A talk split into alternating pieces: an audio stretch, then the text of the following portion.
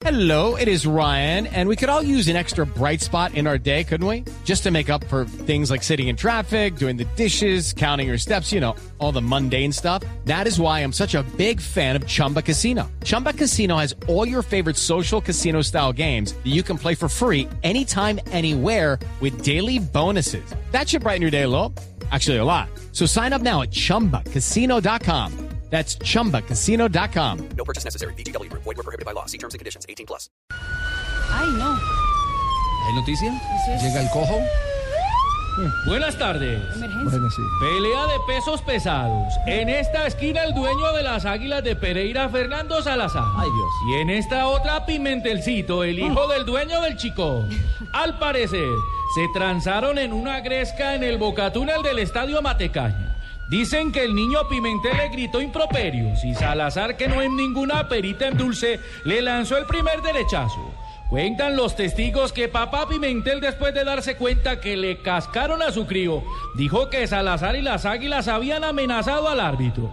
Tremendos mentirosos resultaron los Pimentel y además malos peleadores. Esperen la investigación de las autoridades pertinentes con estos dos gallos finos. Cojo de la noche.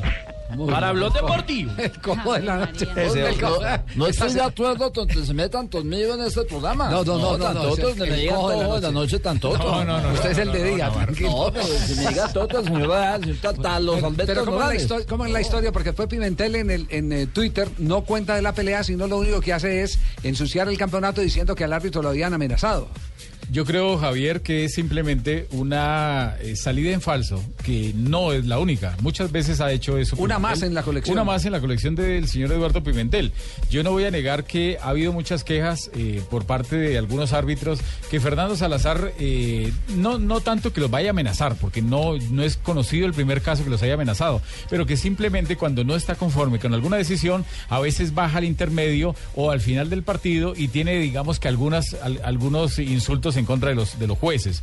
El árbitro de este juego Águilas de Pereira contra el Boyacá Chico fue Jorge Sierra, árbitro de La Guajira.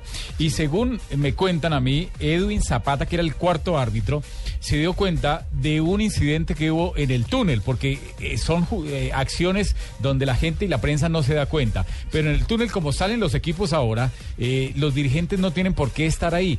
Eh, digamos que el hijo de Pimentel sí, porque es el gerente deportivo del club y tiene que salir Aparecer al banco delegado, técnico, sí. aparecer como delegado. Ajá. Y hubo un inconveniente entre el presidente y dueño del equipo Águilas de Pereira, Fernando Salazar, con el hijo de Pimentel.